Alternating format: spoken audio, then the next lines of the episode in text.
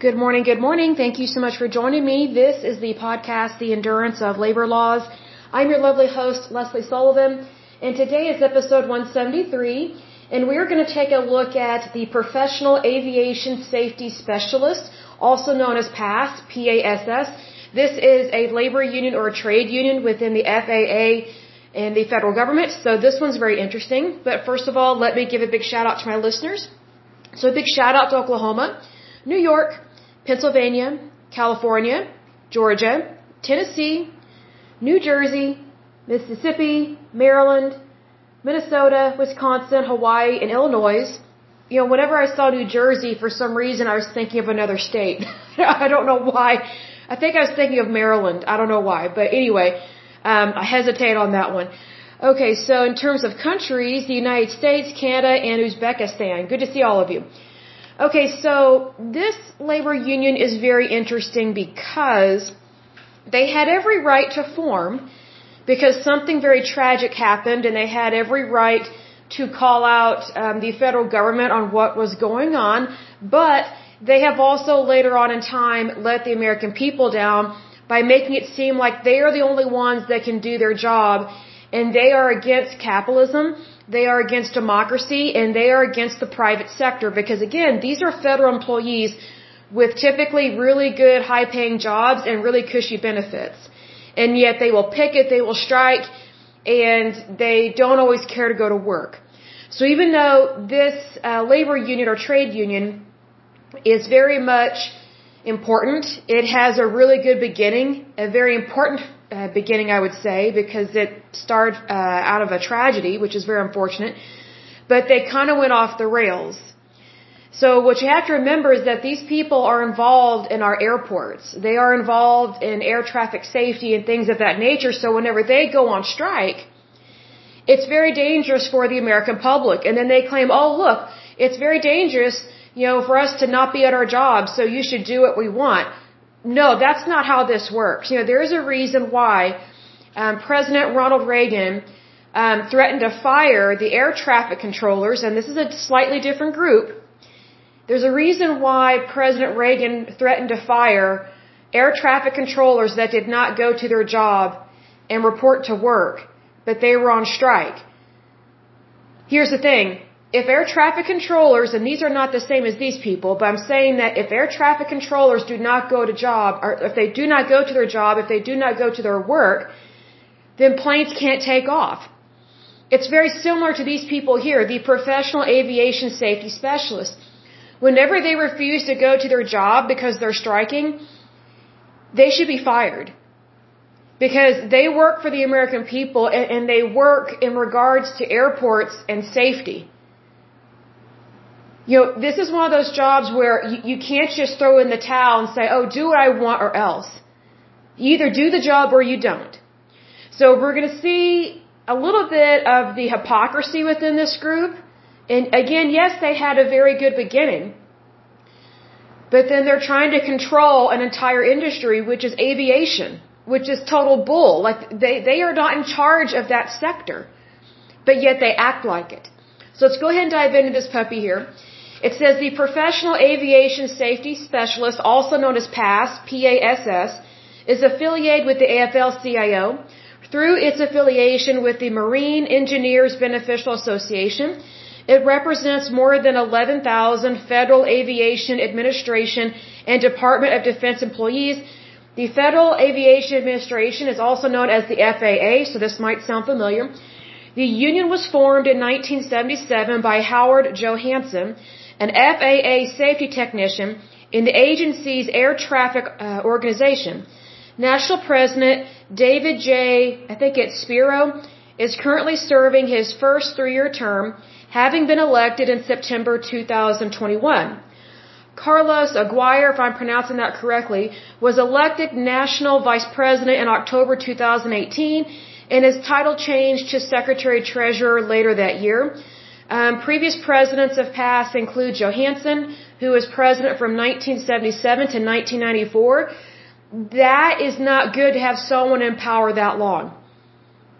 That is not good. So that's a big red flag as to what's going on here. The next uh, president was Jack Johnson. He was president from 1994 to 1997. The next one was Mike, I think it's pronounced Fanfalone. He was president from 1997 to 2003. The next president was Tom Brantley. He was president from 2003 to 2012. And the next one after that was Mike Perrone, if I'm pronouncing that correctly. He was president from 2012 until 2021. I think that is too long to be serving as president. I think that's wrong. I think they need some new blood in there. But moving on, it says Johansen and 50 of his colleagues gathered in Chicago in February 1977 to form a union fed up after years of second class treatment at the FAA. Here's the thing. I don't blame them for that. But see, here's the thing. This is a federal agency. So that tells you how the federal government treat people. Not the rest of America, but the federal government. It's kind of like what I talked about in times past where these different federal agencies, it's like they're having a pissing contest all the time. There are bureaucracies and there are bureaucrats within every single one of these federal agencies and we're seeing it right here. And unfortunately, this one goes back, I would say even further back from the 1970s, but there was a problem that occurred because of these bureaucrats and they did not value human life. So let's take a look at this.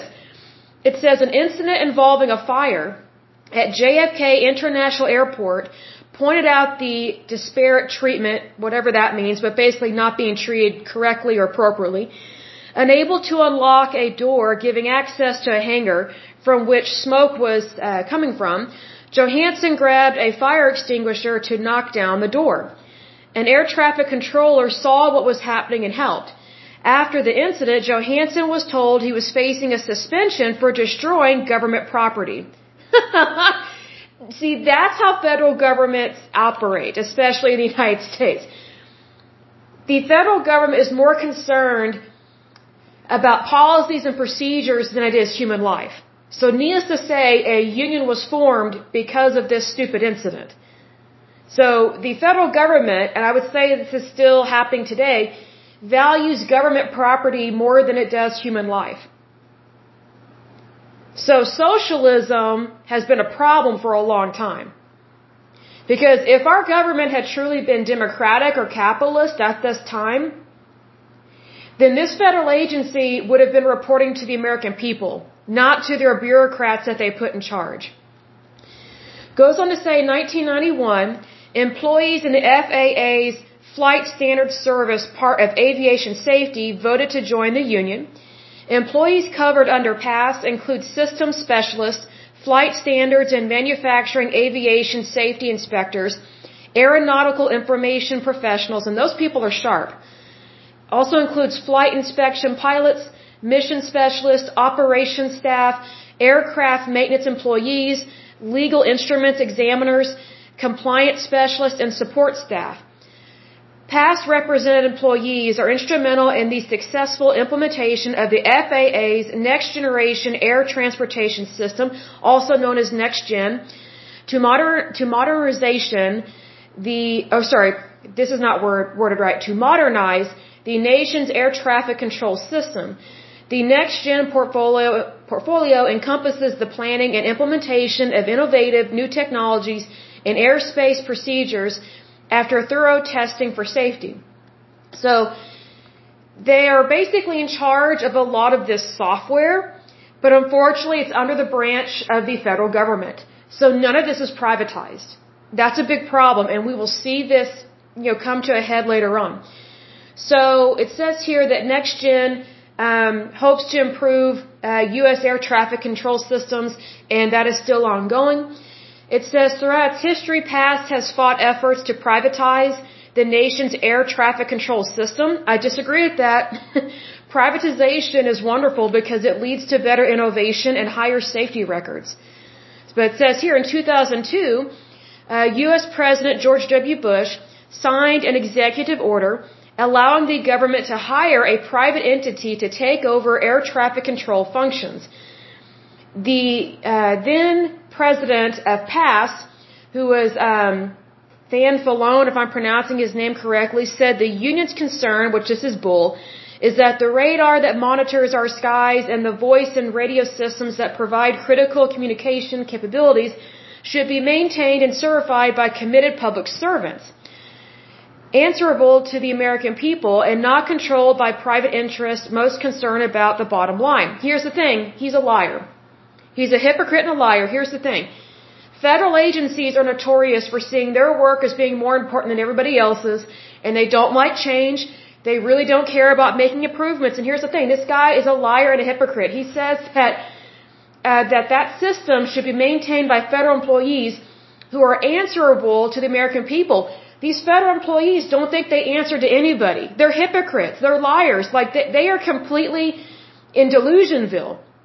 See, because here's the thing: if these people actually thought that they were um, answerable to the American people, then why would they go on strike? Why would they interfere with Americans' lives to get on a plane and go somewhere safely? See, here's the hypocrisy to federal uh, agencies and to federal employees as well as their labor unions. It is such a crock. They claim that they are accountable to the American people, but they, they don't act like they are. They act like they are above the American people, and that's why they go on strike. And they don't show up and do their job. Now, what's interesting is that some of the people that work for the FAA, and they went on a couple of different strikes, there were some employees that did show up, and they were not getting paid at the time, but of course they get back pay. But here's the thing. The reason why they were not getting paid during a strike was because they were on strike. See, that's the thing that sucks. If you are a federal employee or if you are an employee in a labor union and you think that you should still have a job and go to your job and do the work, when you are on strike, you will not get paid. So God bless the people that actually showed up to their job and did it well and did so without pay. But let me say this, they got their pay later on once the strike stopped. But here's the thing, this is exactly how strikes interfere with people's pay and with their jobs. God bless the employees that actually understood the importance of them going to work and doing their job and doing it well. See, in these strike situations, it's the labor union that is getting in the way. Yes, this labor union was founded for really good reasons, but their beef was not with the American people, it was with the bureaucracy within the federal government. So needless to say, this labor union was founded for good reasons, but it has notoriously um, gone off the rails multiple times. And whenever it goes on strike, it's not punishing its employer, it's punishing you and me. It's not punishing the federal government. It's not punishing the, the management. Here's the thing, if this had been privatized, we would not have strikes like this. And they would actually have better pay, better benefits, and better hours. See, what these people don't realize is that government jobs, they don't pay as well as the private sector because they're government jobs. So you cannot expect to have a government job and make as much money in the private sector. And here's the thing. You know, the private sector is always for safety. Always. Do, do strange and bizarre things happen? Yes, of course. But there is innovation. There is, there is research. There is, I would say, research and development. Research and development and inventions do not occur in the federal government. It just doesn't happen. You know, the, the rate of inventing new things within the federal government is like saying the USSR um, really believes in people. it just doesn't. So some of this stuff I agree with, most of it I do not. Because I think they need to speak the truth here. The only reason why the United States is successful in its business and its currency and its economy is because of the private sector. It is not because of the federal government.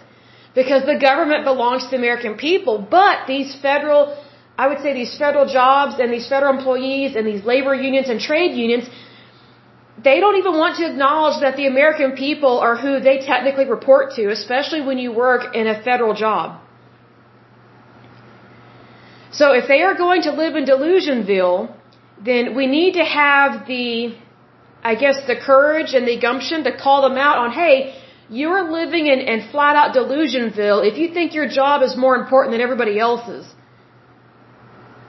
And if you think I'm going to feel pity for you because you're the one picketing, you are totally wrong.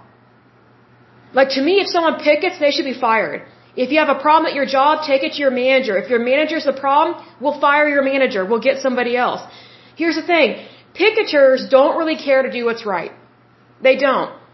They play their violin and they expect people to care and believe everything that they have to say. Well, as I've said in times past, everybody has a violin, but not everybody plays it as loud as labor unions. And if you're going to play your violin, do society a favor and join an orchestra. Because that's where violins belong. They do not belong on picket lines and not doing their job. It gets old. These people that just whine and complain. It is so ridiculous. It's like, my goodness, do you realize what a, what a nice, good job you have?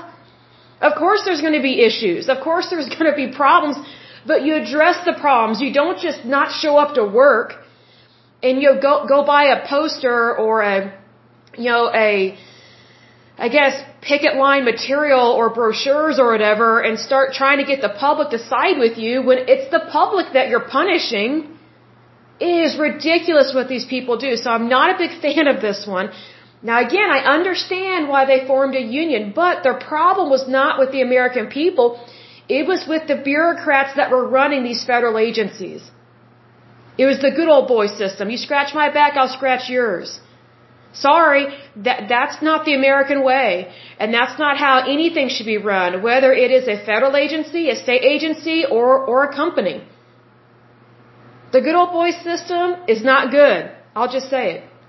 So it says here in 2015, the union, along with six other unions representing Federal Aviation Administration employees, sent a letter to the United States House of Representatives arguing against proposal to privatize the FAA They came out a congressional hearing the previous month entitled Options for FAA Air Traffic Reform.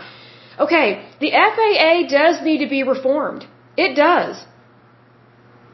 I mean, here's the thing. What these employees do is they know that they work in a very important industry. They, they have a very important job.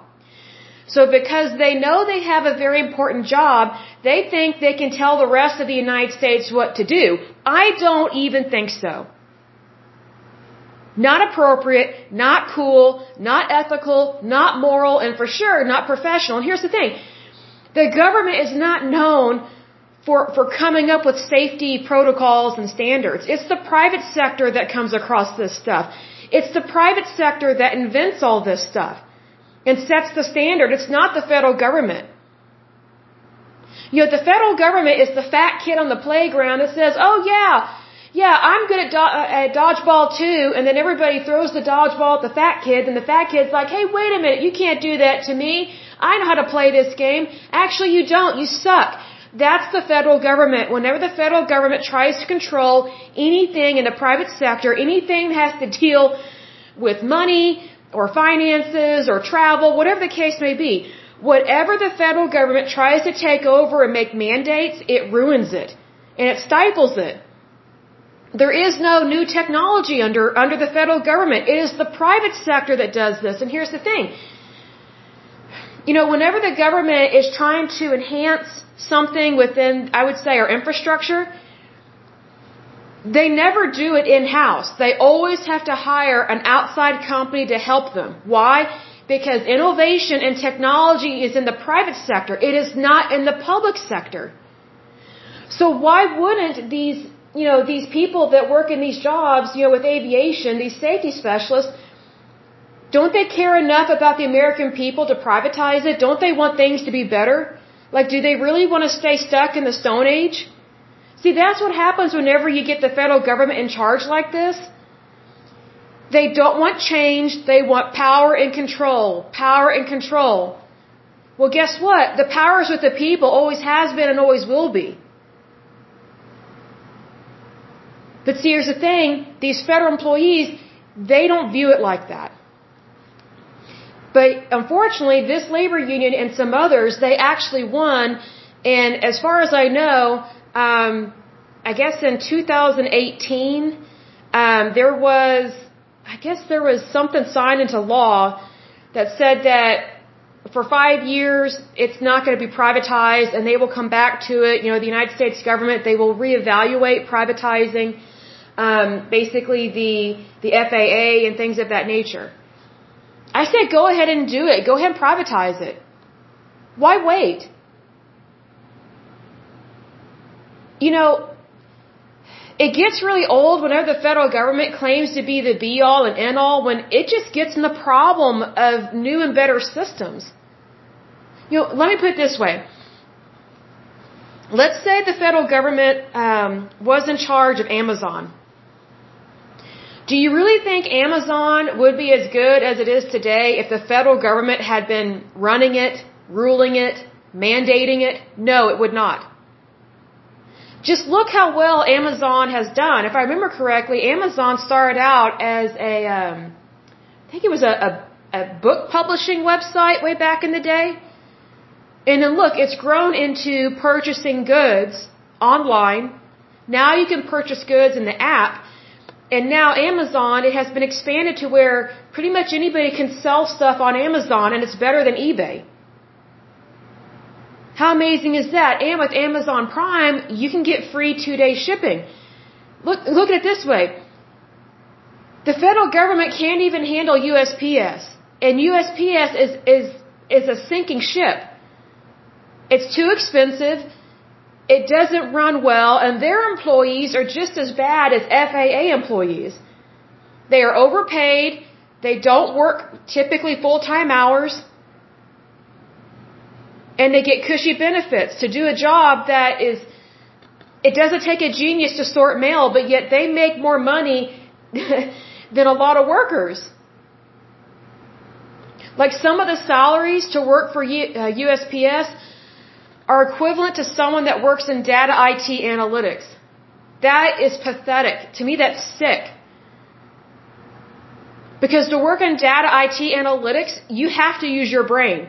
To sort mail, you don't have to use your brain like that. A lot of the, um, I would say, the protocols and the procedures within USPS, it's automated. It's mostly done by machines. So basically, we're paying all this money for these very expensive salaries for these USPS uh, workers, but yet most of the work is being done by machines. Not everybody is a mail carrier. And being a mail carrier is a dangerous and interesting job. I have no doubt about that. But here's the thing. That job is not equivalent to something that makes more money. It's just not. But see, that's the solution of the federal government. Let's overpay people that are being overpaid for skills that they don't have. That's what's happening here within FAA. And that is very unfortunate. Needless to say, it should be privatized. Just imagine how much better aviation would be in the United States if, if it was run as successful and streamlined like Amazon.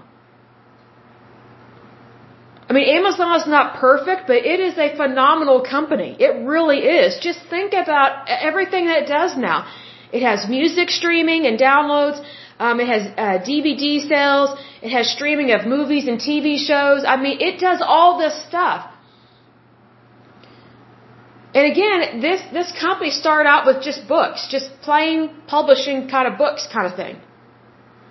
But see, here's the thing: with the federal government, it would the company would never change. It would never grow. It would never advance. It, it would never get better. It would stay stuck in the Stone Age. That is exactly what happens with anything that the federal government runs and manages. And examples of this is Medicare, Medicaid, our VA, which is a veterans hospital, which is horrible. It sucks. Also, Social Security sucks. Disability sucks. Just look at all the different things the federal government manages and how many people are not getting what they're supposed to get. For example, our veterans. How long are they going to suffer? I mean, seriously, our veterans, you know, they joined the military, served, you know, X amount of years, put their life on the line, and they come back home to what? Crappy health care? And so here's the thing, the crappy health care that has been given to our veterans is not privatized. It should be. The health care that is being given to our veterans is basically socialized medicine, and that's why it sucks. That's why it needs to be privatized, and that's what President Trump was trying to do during his administration. He was trying to help our veterans get better health care. And one way that he was doing that was he made it so that veterans could go wherever they want to get the health care that they need. Whereas previously, in times past, veterans couldn't go to just any doctor. They could only go through the VA, and that health care sucked. It was horrible. There were waiting lines. The health care was terrible. It's like, you gotta be kidding me. Why can't we privatize it? You would help more people and for less money. You know, I understand that President Trump was loud and bombastic at times, but he is smart.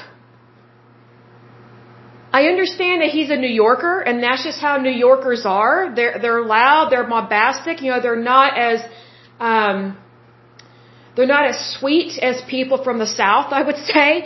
But you know, that's just a personality type, and that's just you know how someone is raised and how they speak and their dialect.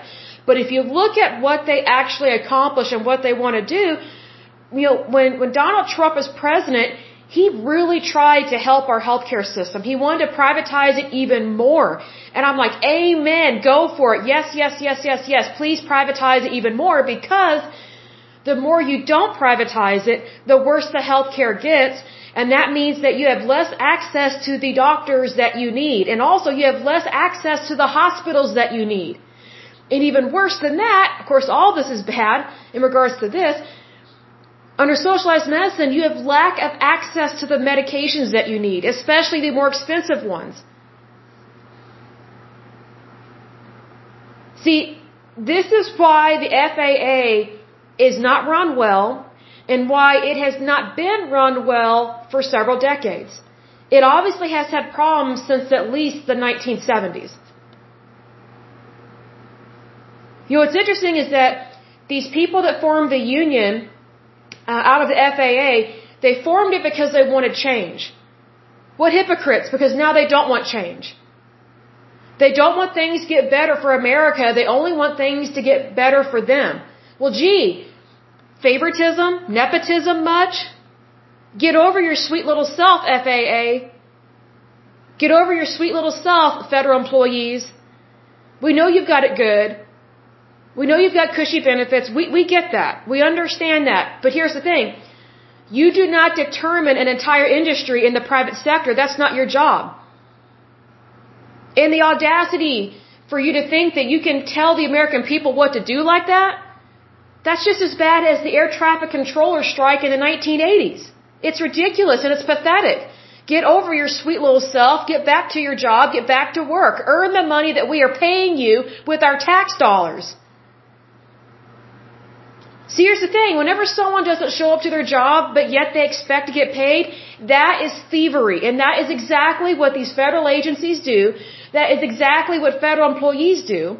And it's also what trade unions and labor unions do. They do this all the time, but yet because they have a violin and they play it really loud, they get away with it.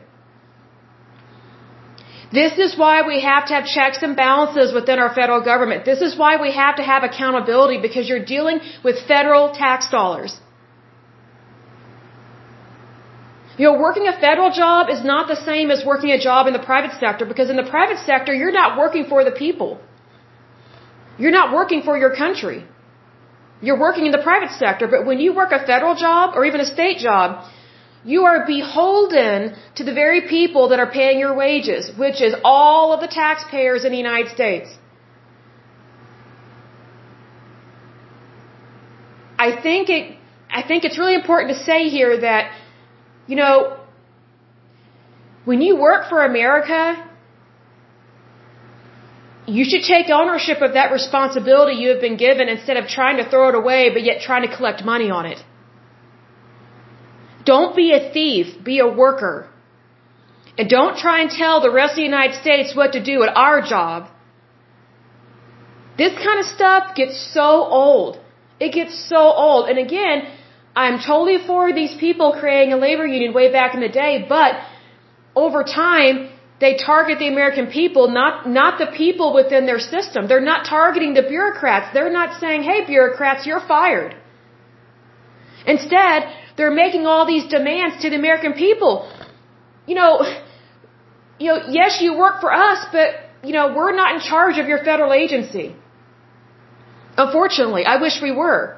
I wish the American people had way more control over these federal, uh, these federal agencies because if we did, stuff like this wouldn't happen. We would say, whoa, pump the brake, you little dictator. Sorry, we don't treat people like that. We actually do care if someone dies in a fire. Maybe you should just get lost. See, what you have to remember is that bureaucrats are very similar to administrators. And we've talked about that word administrator in times past. They're basically professional paper pushers that don't care to do the right thing hardly ever unless it involves their line or sorry, their life or their job is on the line. That's why these people don't really care within these federal agencies. But yet they make it seem like their work is more important than everybody else's. I got news for you. If my job is not more important than yours, then yours is not more important than mine. Why? Because we have equality here in the United States. We are equals. Do we work in the same job? No. Do we make the same kind of money? No. Do, do we live in the exact same state, the exact same house? No. None of that matters because we have equality. Equality across the board means that it doesn't matter what industry we work in, we have equality. But unfortunately, these labor unions and trade unions, they don't value equality. I guess they don't understand civil rights. I guess they don't understand the history of the United States and what all we have fought for. I guess they don't understand labor laws, whether at a federal level or a state level. I guess they don't understand the employment security commissions of the different states within the United States. I, guess they just don't get all this. I mean, it's bad either way. If they don't get it, that shows their stupidity. If they do get it, and if they think that none of it applies to them, I think that's even worse. I mean, because they're not ignorant. They actually have knowledge, but yet they are choosing to not do the right thing. And I think that is horrible. I think labor unions really need to understand America. I think instead of causing problems, they should read the Constitution of the United States. Because our workers' rights come from that document. It doesn't come from a labor union. Excuse me, it doesn't come from a trade union. I have the hiccups, excuse me. Workers' rights start with the foundation of your country that you are a citizen of. See, that's where these labor unions get get really bizarre. They think that they they set the stage and they set the standard for employment. They do not. All workers have a say in that.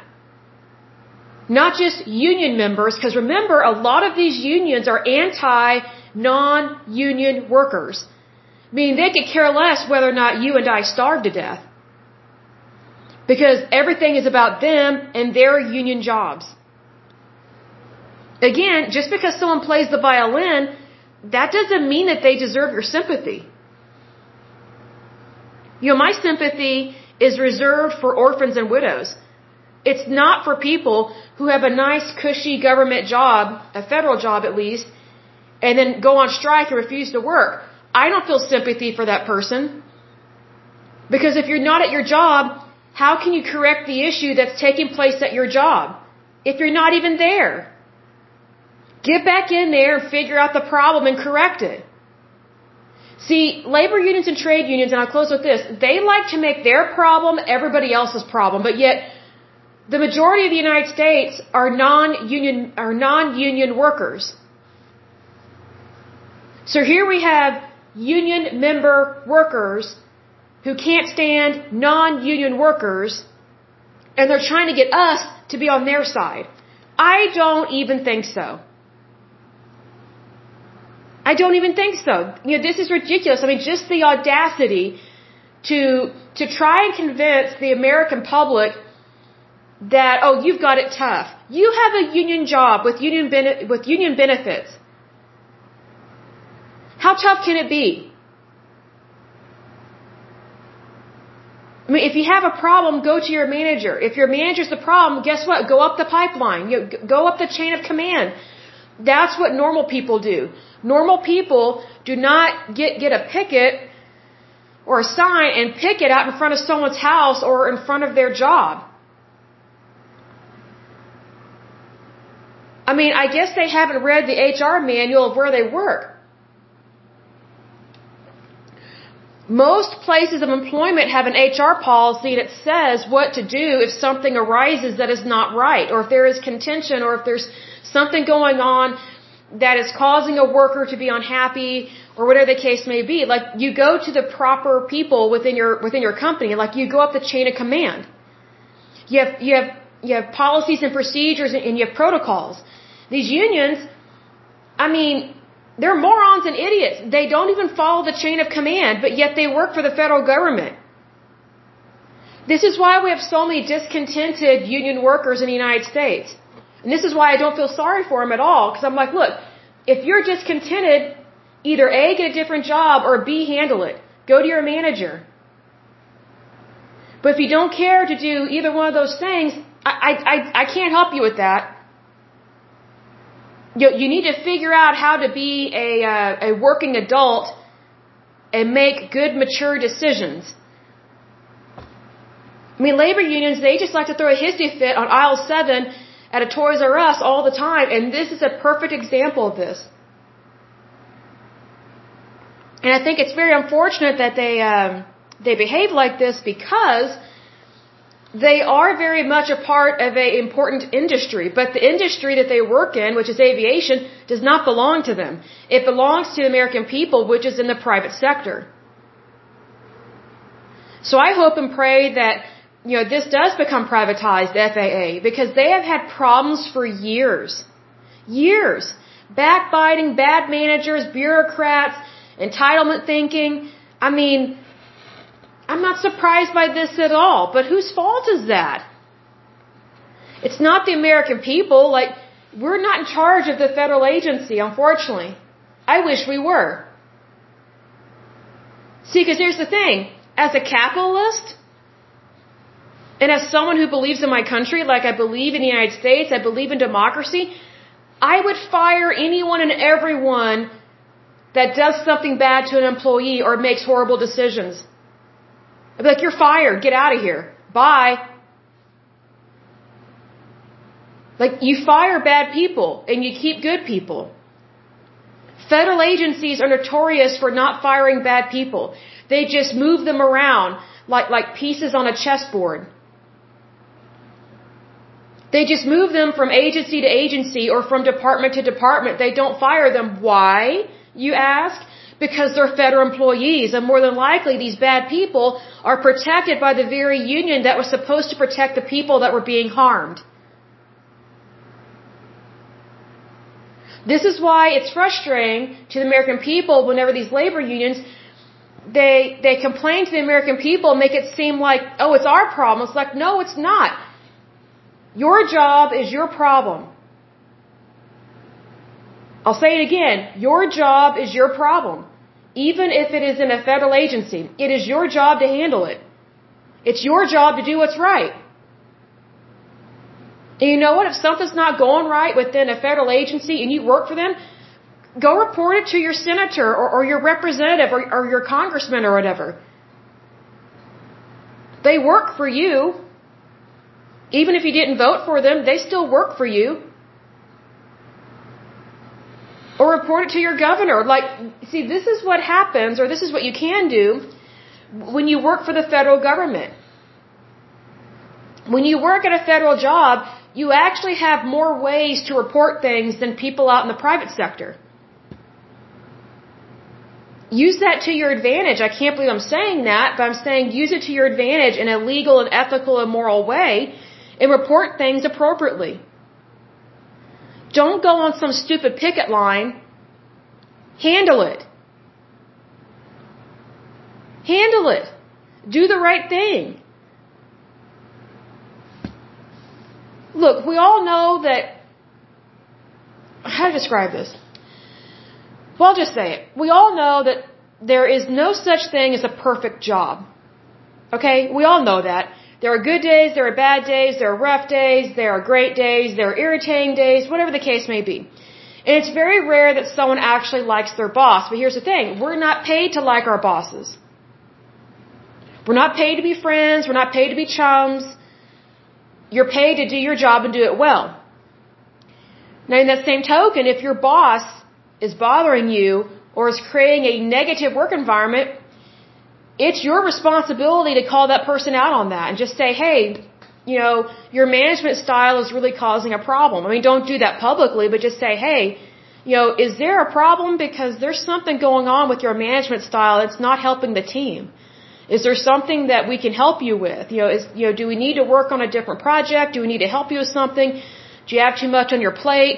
Did something come down the pipeline that we don't know about? You know, like what's going on? Because this work environment is very toxic and, and you know, we can't have this and, and you know, we can't have a toxic work environment and then you expect us to do everything your way and for everything to be happy like a cheerleader or something. Like that just doesn't happen. You have to have the courage to say it like it is to the very people that may or may not care or may or may not be the problem. But if you don't have open dialogue, then you're not going to get anywhere. Which is exactly what happens with these labor unions and these trade unions. They typically do not like having open dialogue. How do we know this? Picket lines. It's kind of hard to talk to somebody if you don't even show up to your job. Unions are notorious for just saying, oh, we're not talking to you unless you do what we want. Well, you know what? That's exactly how children act at daycares when they fight over toys. You know, we're not children and we're not at daycare and we're not on the playground. This is actual real life. And when you work at a federal job, you do report to the American people and you are held accountable to the American people. Even if we don't know everything about your job and you know, we don't know everything that's going on, doesn't matter. We are your boss because our tax dollars are paying your wages.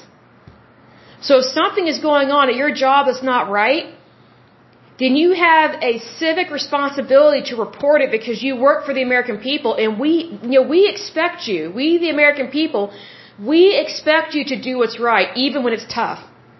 Even when your job sucks, we expect you to do what's right.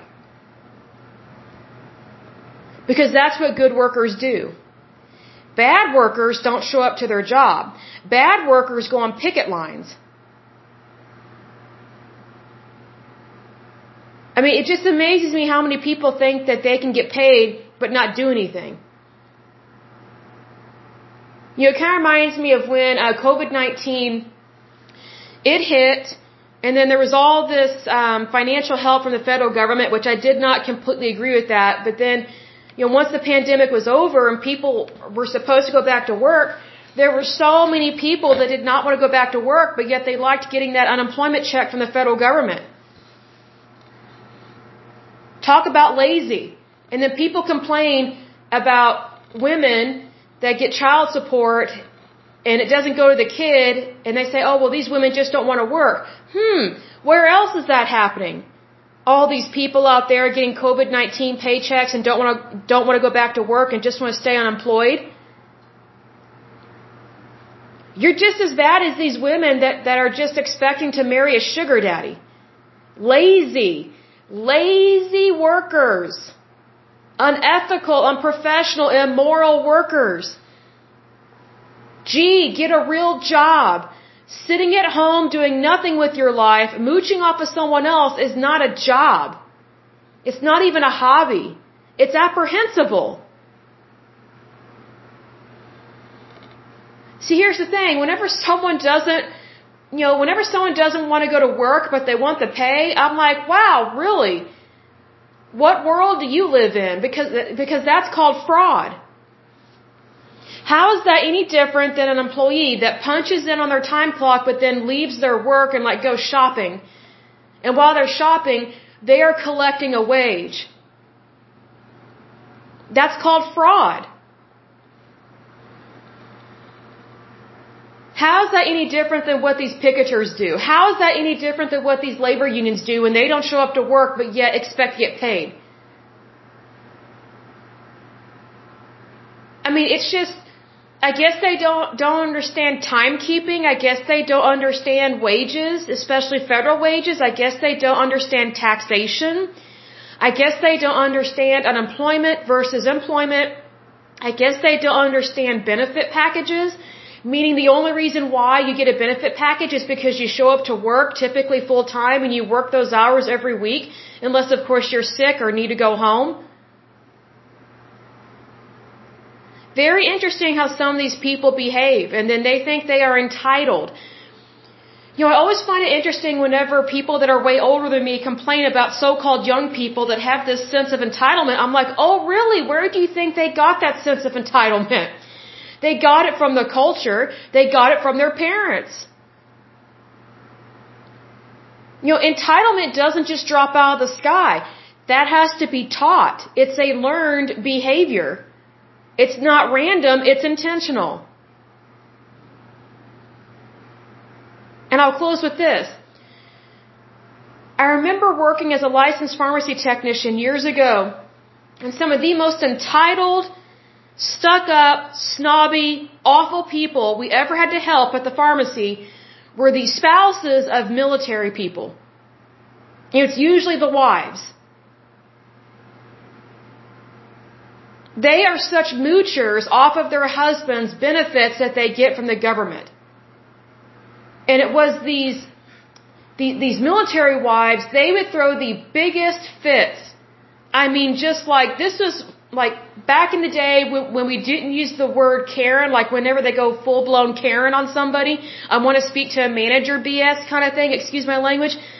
These military wives had been doing that for years and we would just roll our eyes and we're like, look, your, your policy given to you you know, by the federal government via the American people doesn't pay for all this medicine that you think you're going to get for free.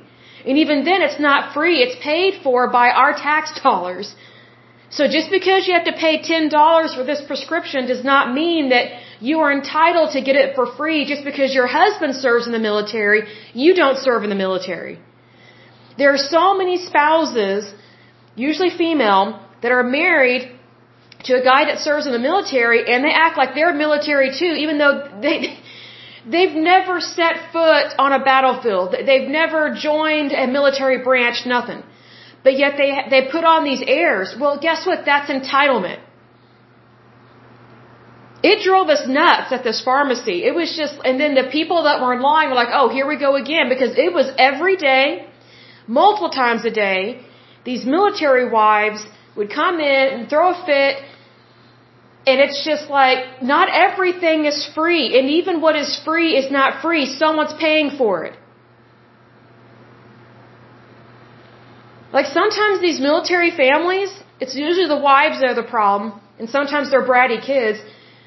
They don't understand the value of a dollar. They don't understand currency. They don't understand supply and demand, and they don't understand what it means to actually work and earn a living because they've been given so much. They're takers, they're not earners. They're takers, they're not givers. There's a difference in the mindset, but see, here's the thing. That is a learned behavior. It's not genetic. It's not something that you get from eating bad food or something. It's a learned behavior. And then it's also a choice. So needless to say, you know, we do have problems with entitlement in this country, but it's not because of the young people that think they're entitled. They were taught that. So that is something that gets passed down from generation to generation to generation. We have seen that right here in this federal agency in regards to the FAA. There's this entitlement. There's a bureaucracy taking place in that agency. That's why President Bush wanted to privatize it. And that's why Trump also wanted to privatize it because whenever you privatize something, it stops bureaucracy. It stops entitlement. That's why it's better to privatize. Whether, you know, as opposed to having a bureaucracy that just, you know, that's just a good old boy system. This is why unions are a problem. They have their place to a certain extent, but they have become a problem because they don't value all workers. Well, if you don't value all workers, then you are the problem because you have an entitlement issue. And that is a form of behavior that you choose to behave that way. That's why this is so concerning. Because think about it, they have 11,000, probably a little bit more now. They have 11,000 employees that are part of this labor union. That's quite a few people. You know, just think about how many employment packages they have and the benefit packages that all of these 11,000 workers have and just imagine how much money that is costing the American people. It's not cheap. And yet they have the nerve to complain and picket? Come on. See, here's the thing. If these people had to work in the private sector, I don't know how, how long they would last because you know, these whiners and complainers are typically not tough people. They, they can't handle real life. So that's why they typically live in Delusionville.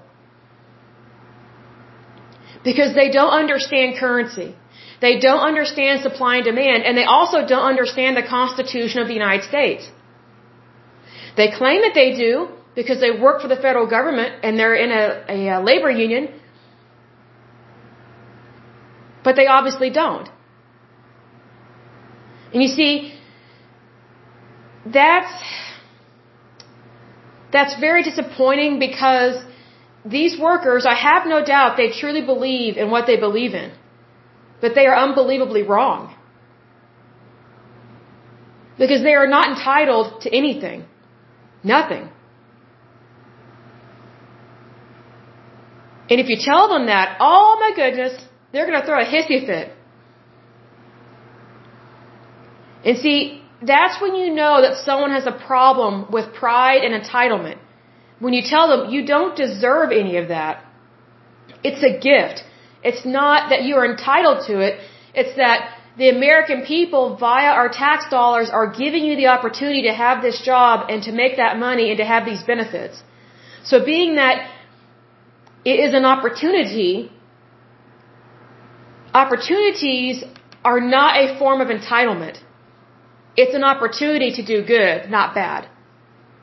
I will go ahead and end this podcast, but as usual, until next time, I pray that you are happy, healthy, and whole, that you have a wonderful day and a wonderful week. Thank you so much. God bless and bye bye.